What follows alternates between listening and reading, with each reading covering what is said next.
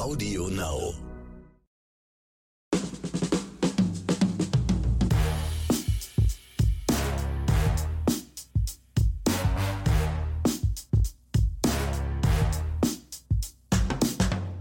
Es war einmal vor langer Zeit, ihr erinnert euch, ein Kampf um den Thron der goldenen Himbeere. The Tomorrow War vs. Suicide Squad. Und heute ist der große Tag gekommen, in dem der Großmeister, der messerscharfe Analytiker, der Kritiker, der Mann vor dem Herrn Ronny Rüsch, ich grüße dich, Hallo? diesen Thron freimacht für eine neue goldene Himbeere. Leute, ihr dürft gespannt sein. Diese Folge, ich sage es jetzt schon mal ganz voraus, wird episch. Nicht nur, er will schon sprechen, sei ruhig, nicht nur, weil wir heute vier Oscars und eine Himbeere haben, nein, weil die Himbeere, die wir haben, wie gesagt, was ganz Großes sein wird. Also, herzlich willkommen zur neuen Episode Oscars und Himbeeren. Also Leute, ich bin jetzt gerade genauso verwundert wie ihr. Ich habe hab mir das gerade jetzt genauso angehört wie ein Zuhörer. Ach echt jetzt, ja? Wird es so groß, ja? War mir nicht Ja, sicher. klar.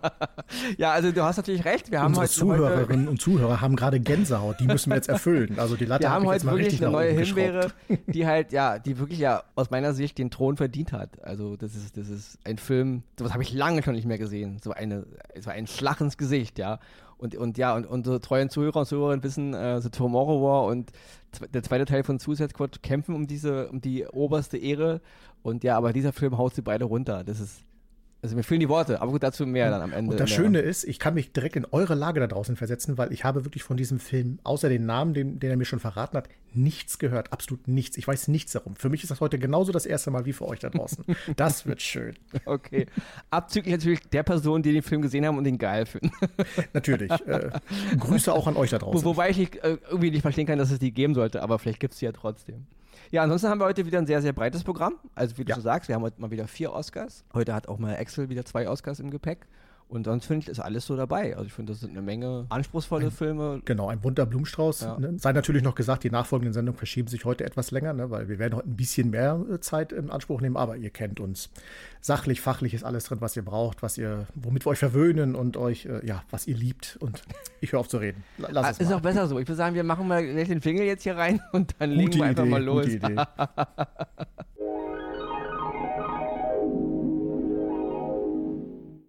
Den ersten Oscar, den ich diese Woche im Gepäck habe, das ist der Film Minari. Der ist jetzt zu sehen auf Sky. Und Minari war ähm, nicht diese, nicht diese Oscarverleihung, sondern die Oscarverleihung vom, vom Jahr davor. Auch nominiert für damals besten Film, beste Regie, beste Hauptrolle, beste Nebenrolle.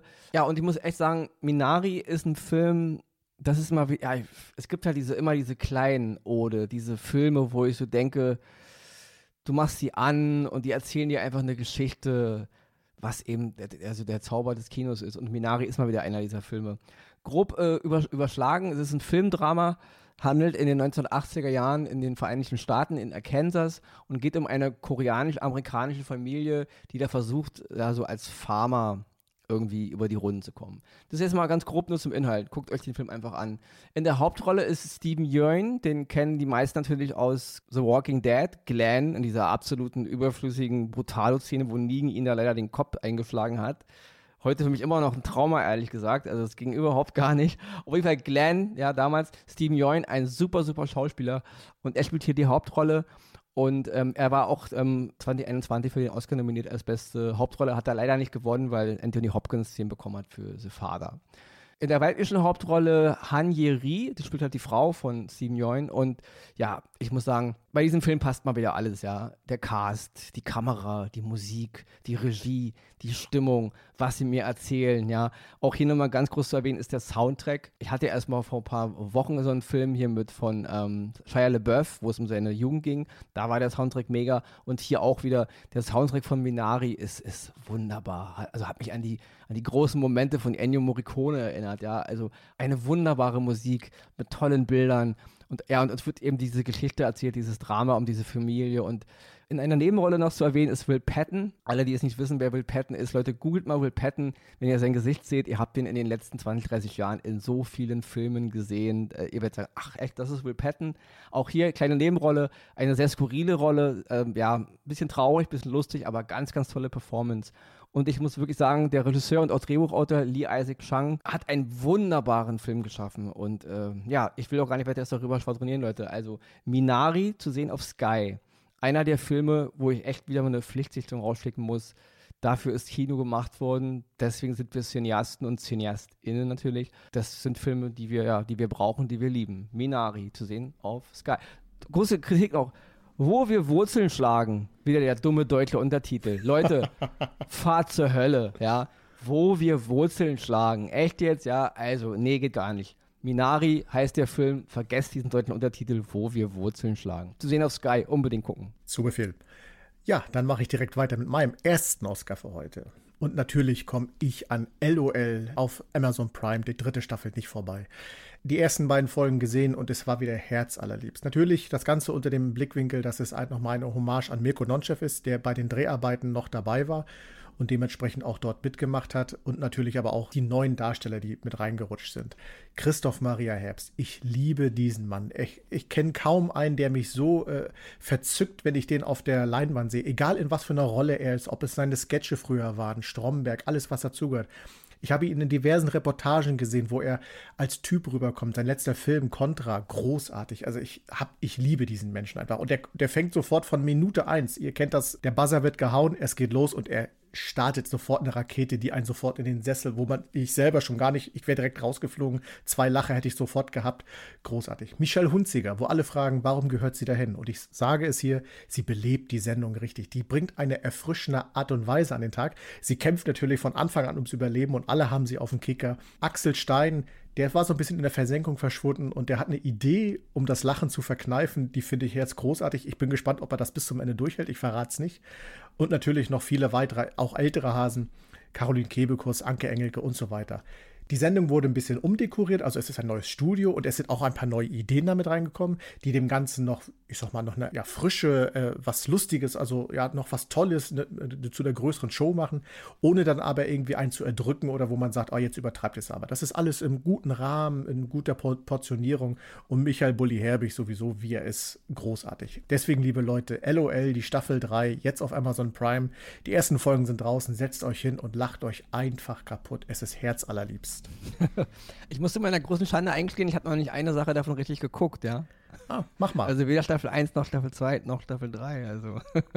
Aber gut, ich glaube, du hattest auch schon mal die erste Staffel drin, bei dem wir nicht. Äh, alle beide. Erinnern, ich hatte ne? alle beide drin, weil es ist einfach, es ist eine coole Idee. Es ist hammerhart, muss man sagen. Also gerade wenn man in den letzten Folgen, wenn man die erste Mannschaft guckt, die letzten Folgen, da leidet man richtig mit den Leuten mit, wenn es dann auch so um das, äh, ich sag mal, um den Sieg geht. Es ist ja alles auch für einen guten Zweck, was da gemacht wird. Und einfach da sechs Stunden in einem Raum zu sein und nicht lachen zu dürfen, wo um, um dich herum alle versuchen, dich zum Lachen zu bringen. Es ist hammerhart. Also deswegen erstmal großen Respekt Glaube an die Leute. Und wie gesagt, das, was passiert, man lacht sich checkig. Also, ich glaube, das Original kommt aus Japan, wenn ich mich nicht täusche. Hatte ich mal ja, irgendwo gelesen, ja. nicht? Ja, genau, okay. genau. Ja, dann komme ich zu meinem zweiten Oscar. Das ist die Serie, oder ich fange anders an. Das ist eine Serie, die ich jetzt schon dreimal geguckt habe, komplett die erste Staffel und ich glaube, es wird auch nur bei einer Staffel bleiben. Also es gibt zumindest keine Anzeichen, dass sie fortgesetzt wird. So gesehen ist es aus meiner Sicht nur eine Miniserie. Hat neun Episoden und ähm, ja, ich bin bei jedem Mal gucken mehr geflasht, ja. Und zwar geht es um die Serie Watchmen. Alle, die uns schon öfter mal gehört haben, wissen, dass der Ronny ein absoluter Verfechter des Zack Snyders Films Watchmen ist, den ich für die beste Comic, Grafik, Novelle, Umsetzung halte, die ich je gesehen habe. Da kommt auch kein Marvel und kein DC-Film und nicht mal im Ansatz ran. So Watchmen, gerade in dem absoluten Ultimate Cut, ja, der geht ewig, Ewigkeiten, halte ich für den besten Comicfilm, der je gemacht wurde. Und The Watchmen, die Serie, hat es direkt gar nicht mit dem Film zu tun. Denkt man vielleicht erst, ist aber nicht so. Am Anfang sollte noch Zack Snyder mit einer Serie arbeiten, hat er aber dann gecancelt. So ist dann Damon Lindelof zu, diesem, zu der Ehre gekommen, die Serie Watchmen zu kreieren. Zu Damon Lindelof muss ich kurz sagen, das ist einer dieser kreativen Geister hinter der Serie Lost. Und wenn ich ihn die ersten Jahre bei Lost als fast als ein Autorengott gesehen habe, hat er spätestens mit der letzten Staffel mich echt schockiert zurückgelassen. Das ist der größte Rotz, den ich je gesehen habe. Das Ende von Lost ist heute noch Worst Case zusammen mit Game of Thrones, aber wir wollen nicht wieder abschweifen. Also das Ende von Lost ist ein Albtraum. Deswegen ist, war für mich David Lindelof lange ein Albtraum und er hat auch leider am dieses komische Ridley Scott äh, Sequel, Prequel, was auch immer, Fortsetzung, Alternativuniversum, Alien-Film Prometheus der als Film ja nicht schlecht war, auch schon gar nicht von der Optik her, aber inhaltlich im Alien-Universum ein absoluter Rotz. Deswegen war für mich David Lindelof wirklich lange ein rotes Tuch. Und deswegen, dieser Mann hat jetzt diese Watchmen-Serie produziert und es ist mit ja, also die beste Comicserie, die je gemacht wurde. So wie es eben der beste Comicfilm war, Watchmen, meiner Meinung nach, kann keine Marvel-Serie, keine DC-Serie, nichts im Comic-Universum mit diesem Ding mithalten. Also Watchmen ist, das ist, das ist vom, vom sozialen Background, von der ganzen Art, wie es inszeniert ist, von den Geschichten, die es mir erzählt, von den Charakteren, so groß, so gut. Du kannst es hundertmal gucken und es ist jedes Mal anders. Es erzählt so viele Facetten also großes Kino. Und ich muss ehrlich sagen, Leute, es bedarf auch nicht unbedingt einer zweiten und dritten Staffel. Also macht es nicht kaputt, ja. Es ist nicht gerade Mainstream-affin, ja. Also nicht gerade eine Serie, jetzt ist es ja kein Marvel, kein Moon Knight, wo man halt die Leute mit abholt, ja. Das ist einfach, es ist sehr, sehr kopflastig. Es dauert ein paar Folgen, bis man reinkommt. Aber dann, ja, wie gesagt, ich habe es jetzt dreimal geguckt und ähm, ja, ohne Worte. Also das sind Comicserien, die sind für Ronny Rüsch gemacht, ja. Also absoluter großes, ja, absolutes Serienhighlight in, in höchster Form. Wenn ich noch nicht gesagt habe, zu sehen ist die Serie bei Sky. Und ähm, eine Sache noch, nee, noch ein paar Sachen, aber in dieser Serie gibt es eine Ursprungsgeschichte. Wir kennen ja immer diese Ursprungsgeschichte von Helden. Ja, Batman Begins war damals Christopher Nolan mal eine richtig krasse Origin-Geschichte. Wie wird jemand zu dem Charakter, den man eigentlich dann da sieht? Und das war wirklich grandios. Aber The Watchmen hat eine Folge, in der es eine Ursprungsgeschichte, einen dieser Watchmen-Charaktere gibt. Alter, das ist mit, das ist mit die krasseste Ursprungsgeschichte. Was da auch hintersteht, also ein Unterbau, ist unglaublich. Also auch das, Ursprungsgeschichte, toppt auch Watchmen alles, was ich je im Kino oder je an Serien in Comic-Universen gesehen habe. In den Hauptrollen, ich kann dir gar nicht alle aufzählen, aber Regina King, die wir auch schon mal vor vier Monaten als Regisseurin hatten, ich war der Meinung, sie hätte auch damals einen Oscar gewinnen müssen, aber egal. Don Johnson, Jeremy Irons, Tim Blake Nelson, Louis Gossett Jr., Excel als alter 80er-Jahre-Fan ist natürlich noch der stillerne Adler, da kennt er natürlich. ich bin mehr das so. ich heldenhaft. Bin, ich bin mehr so Fraktion Enemy Mine, aber gut, andere Geschichte. Ähm, Jean Smart noch zu erwähnen, eine, auch eine fantastische Schauspielerin. Und natürlich noch Jaja Abdul Martin II., den Excel und ich erst vor ein paar Wochen bei der äh, Premiere, Deutschland-Premiere von Ambulance gesehen haben, wo er mitgespielt hat neben Jack Gyllenhaal. Auch zu sehen in Matrix 4 diesen komischen Titel, da klemme ich mir mal jetzt. Und da fällt mir noch ein, Abdul Martin II., er hat mal eine Serie gemacht für Netflix, The Get Down. Die werde ich mal irgendwann jetzt auch mal als Oscar empfehlen. Absolut strange, nichts für den Mainstream, aber absolut geiler Scheiß. Ja, die machen da alle mit, also ein wunderbarer, noch viel, viel andere Leute, also ein riesiger Cast. Deswegen, wer mal wieder mal eine anspruchsvolle, kreative, sozialkritische, die wirklich sozialkritisch weit reingeht, ja, in das, was unsere Gesellschaften sind, ja, mal wieder sehen will, was, ja, gute Schauspieler, tolle Musik, tolle Inszenierung, mutig, ja, in jeglicher Hinsicht, in jeglicher Form, wie es gemacht ist. Watchmen, neun Episoden, basierend auf der Grafiknovelle von Alan Moore. Wer jetzt denkt, ich habe den, hab den Grafiknovelle gelesen, kenne den Film von Zack Snyder, muss mir keine Serie angucken. Die Serie handelt im Grunde Jahrzehnte nach der Grafiknovelle. Sie ist im Grunde eine Art Fortsetzung der Grafiknovelle von Alan Moore. Also sie erzählt nicht dieselbe Geschichte, sie erzählt im Grunde, was mit den Helden Jahrzehnte später passiert und wie die Welt und das Universum sich weiterentwickelt. So gesehen auch keine direkte Fortsetzung von Watchmen, weil Watchmen gerade am Ende von Snyder am Ende auch abweicht von, dem, von der Grafiknovelle. Deswegen, Leute, ihr wisst nicht, was euch erwartet. Auch die, die den Film von Snyder kennen oder die Grafiknovelle von Alan Moore kennen, haben keine Ahnung, was sie erwartet. Deswegen, Watchmen zu sehen auf Sky, neun Episoden. Falls ich noch nicht gesehen, gesagt habe, großes Kino. mit das Beste, was ich. hast es mal erwähnt. ja, und ich ziehe mir jetzt wieder mal selber den Stecker. Ihr wisst es, wenn ich erstmal im, im, Schwärmen bin, ich muss meine Energie noch für die Himbeere auf, auf, ähm, auf äh, ja, wie nennt man das? Ich wollte gerade sagen, da kommt noch mehr. Also das ähm, war ja aufbewahren schon oder zurückhalten. Ich habe auch schon nicht zu viel versprochen. Deswegen, Leute, jetzt kommt Axel zweiter Oscar und dann switchen wir zur Himbeere des Jahrhunderts fast.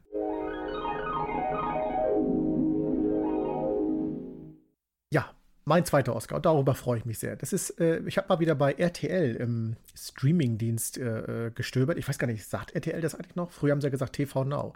Die Mediathek, die die meisten für den Streamingdienst von RTL Nein, nein, halten. die heißt jetzt RTL Plus. Also TV okay, äh, Now heißt jetzt offiziell RTL Plus. Und darf man als Streamingdienst auch betiteln. Ich meine, jetzt sind ja auch ja, jetzt sind ja schon die großen Warner Bros. Ja, ja. Äh, RTL Plus ist im Grunde der Streamingdienst von RTL. Das kannst du genauso sagen. Schön. Machen wir wieder Werbung dafür. Leute, Hauseigener, ja, wir werden bei NTV äh, veröffentlicht und deswegen RTL Plus ist der Streamingdienst von RTL. Und Excel hat da mal wieder einen, einen Film gefunden, den man empfehlen richtig. kann. Richtig. Und einen richtig schönen Film. Es ist eine ja, Komödie, so schräg, schräg, ein bisschen Liebesdrama, weil wir Champions sind. Da spielt Wotan Wilke Möhring einen Co-Trainer einer Bundesliga-Basketballmannschaft und nach einem Spiel, das nicht so optimal lief, ja, äh, geht er einen Weg, der auch nicht so optimal ist, der ihn ähm, bis vor das Verkehrsgericht äh, zieht. Ihr könnt daran erahnen, worin sein Problem gelegen hat. Und er wird dort verknackt zu Sozialarbeit. Und diese Sozialarbeit führt ihn in eine Hilfsorganisation, äh, wo äh, Menschen mit Behinderung, geistlich und körperlich, Sport machen. Und dort soll er eine kleine Mannschaft, Basketballmannschaft, wie der Zufall es will, ja, dazu verhelfen, äh, besser zu werden, an den Regionalmeisterschaften teilzunehmen und vielleicht sogar an den deutschen Meisterschaften teilzunehmen.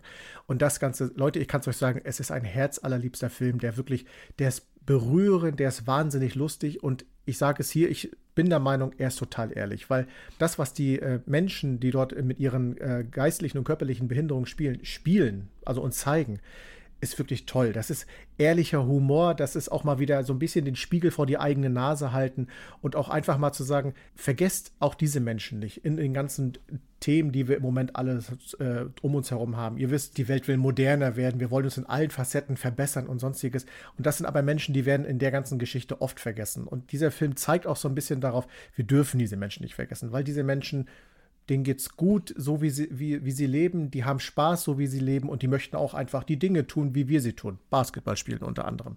Und das Ganze ist wirklich ein ganz toller Film, der auch seine äh, Geschichten hat äh, um den Trainer Andreas, so heißt er, Wotan Wilke Möhring. Den Namen werde ich, äh, stehe ich immer auf Kriegsfuß, aber es ist sein Name, deswegen Respekt dafür. Und er hat also seine Nebengeschichten auch so, die Beziehung läuft nicht mehr. Die Beziehung auch zu seinem Sohn ist nicht so die, die, die wie er sich das immer vorgestellt hat. Und all das wird aufgearbeitet und er kriegt von seinen Spielern immer wieder vor die Nase gehalten durch wirklich einfache Situationen, woran es doch bei ihm manchmal hakt. Allein, ich nenne mal äh, die Kraftschick. Kraftschick ist ein Charakter, die wird gespielt von Antonia Ried. Und die sagt einfach zu ihm, haut ihm so mal einfach auf, den, auf die Schulter und sagt, Mensch, streng dich doch einfach mal mehr an. Punkt ohne großen Umlauf, ohne irgendwas, keine großen Anekdoten, einfach mal auf den Punkt gebracht.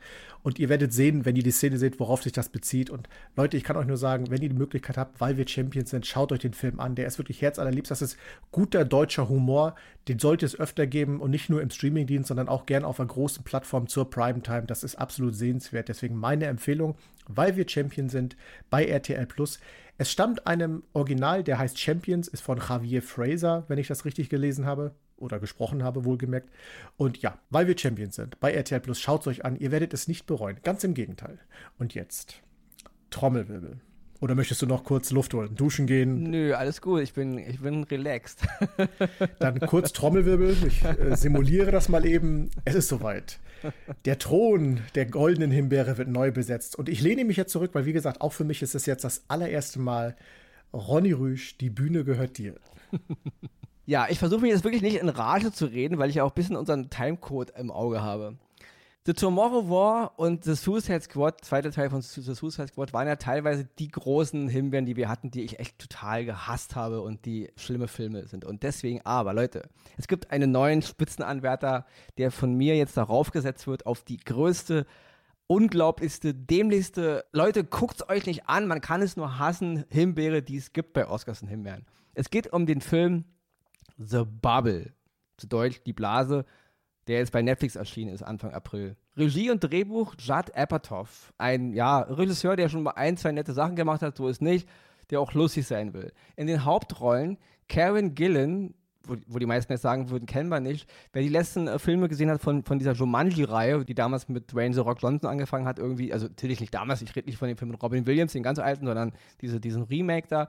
Sie hat da halt die weibliche Hauptrolle, aber die meisten werden sie kennen als Nebula aus Guardians of the Galaxy, Avengers, Infinity War, Endgame. Sie kommt auch demnächst in Thor Love of Thunder, also großer Charakter im Marvel Cinematic Universe. Ähm, noch zu erwähnen sind Leslie Mann, die Ehefrau vom Regisseur, Iris Apatow, die Tochter vom Regisseur, David Duchovny macht mit, Pedro Pascal macht mit, der Mandalorianer oder auch Game of Thrones oder, oder, oder, Narcos, wir können das endlos weitermachen. Daisy Ridley hat eine kleine Rolle, die ja schon im, in Star Wars Ray, zumindest nicht in ihrer Rolle in Fail war, aber zumindest waren die Filme in Fail. Sie war super als Ray, will ich mal zu, äh, festhalten. Ich mag die neuen Star Wars Filme überhaupt nicht, ich hasse sie sogar, aber Daisy Ridley als Ray hat mir gefallen. James McAvoy macht auch noch mit, kleine Nebenrolle, spielt sich selbst. So, ganz grob. In dem Film geht es um eine Crew, die eine fiktive Franchise-Erfolg, was mit Sauriern Drehfilme hat, also us-bekannte Schauspieler und us-bekannte Filmserie in dem Filmuniversum. Und der Film handelt davon, wie, dieser, wie die jetzt Teil 6, glaube ich, machen, die Schauspieler unter der Prämisse der Corona-Diktatur, in Anführungsstrichen, ja. Also wie dreht man Filme jetzt in der Corona-Zeit?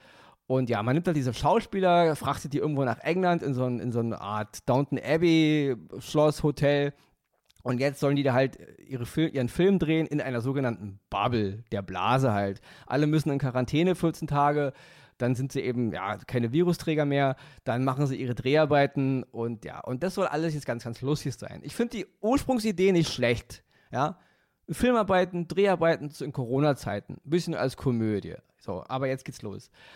Der Film ist von vorne bis hinten eine Beleidigung des guten Geschmacks, eine Beleidigung der Menschlichkeit, eine Beleidigung von, von Sehgewohnheiten, eine Beleidigung für Komödien, für Science Fiction, für Ensemblefilme. Die Schauspieler wirken, als wären sie alle permanent auf Drogen. Ja, also wirklich, Leute, David Duchovny, Pedro Pascal. Ich meine, die Ehefrau, Leslie Mann kann ich noch verstehen. Ihr Mann will einen Film machen, die Tochter kann auch nichts dafür. Der Film, der Vater sagt, komm, wird geil. Die machen halt mit. Aber David Duchovny, Pedro Pascal, habt ihr mal das Drehbuch gelesen? Ja, also das ist, es ist eine Aneinanderreihung an Sketchen, die lustig sein sollen, aber die sind einfach nur doof. Da ist überhaupt nichts lustig, ja. Also, das ist so, ich habe beim Gucken gedacht, also nach einer Stunde dachte ich, ich muss das ausmachen. Ich, ich ertrage sie, gucke ich mir morgen die, die zweite Stunde zu Ende an, weil ich habe echt, ich bin da nur hart im Nehmen, Leute. Ich gucke mir auch Filme an, die ich hasse einfach um zu wissen, warum ich sie hasse. Ich, ich gucke mir auch Filme an, die ich schlecht finde, um zu wissen, warum ich sie schlecht finde. Aber das war eine Tortur. Also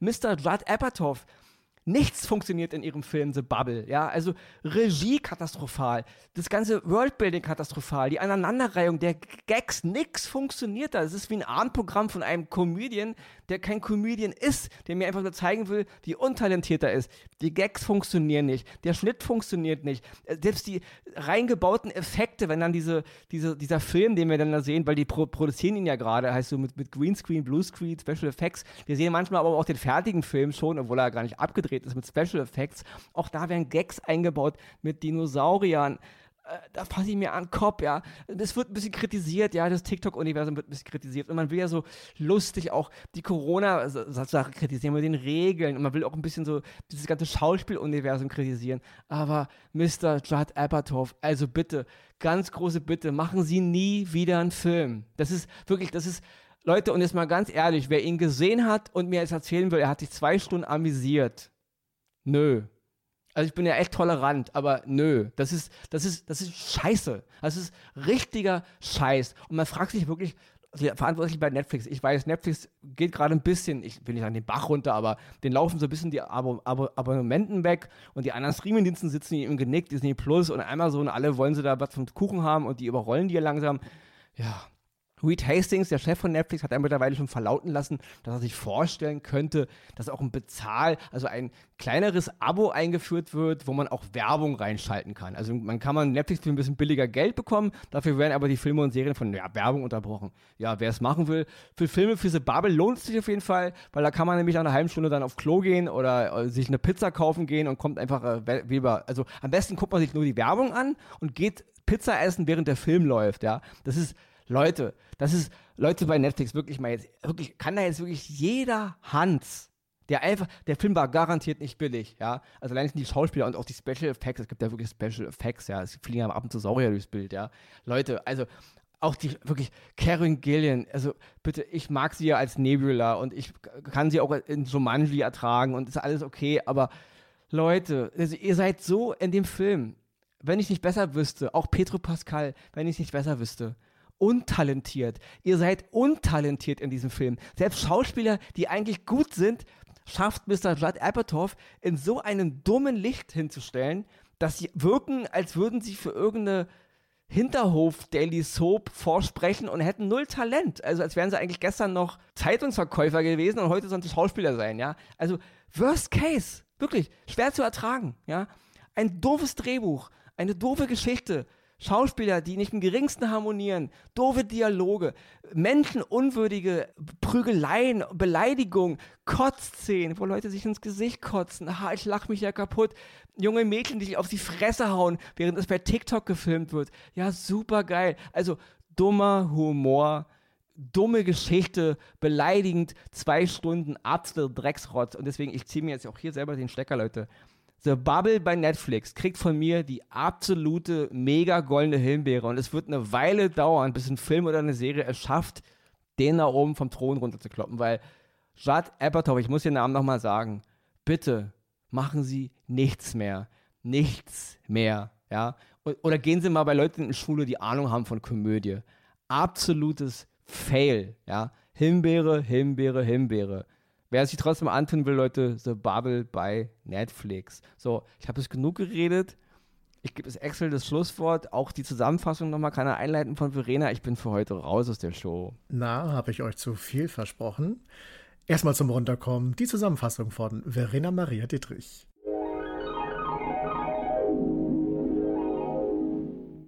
Die Oscars gehen dieses Mal an Minari, einfühlsames US-Filmdrama von Lee Isaac Chung mit Steven Yeun und Han Yeri, zu sehen bei Sky. Weil wir Champions sind, deutsche Dramakomödie mit Wotan Wilke Möhring, zu sehen bei RTL Plus. Watchmen, neunteilige Comicserie, die auf der gleichnamigen Grafiknovelle von Alan Moore basiert, mit Regina King und Jeremy Irons, zu sehen bei Sky. Die dritte Staffel von LOL Last One Laughing, deutsche Comedy-Sendung, moderiert von Michael Herbig, zu sehen bei Prime Video. Die Himbeere geht in dieser Woche an The Bubble, US-Komödie mit Karen Gillian, David Duchovny, Leslie Mann und Petro Pascal, zu sehen bei Netflix.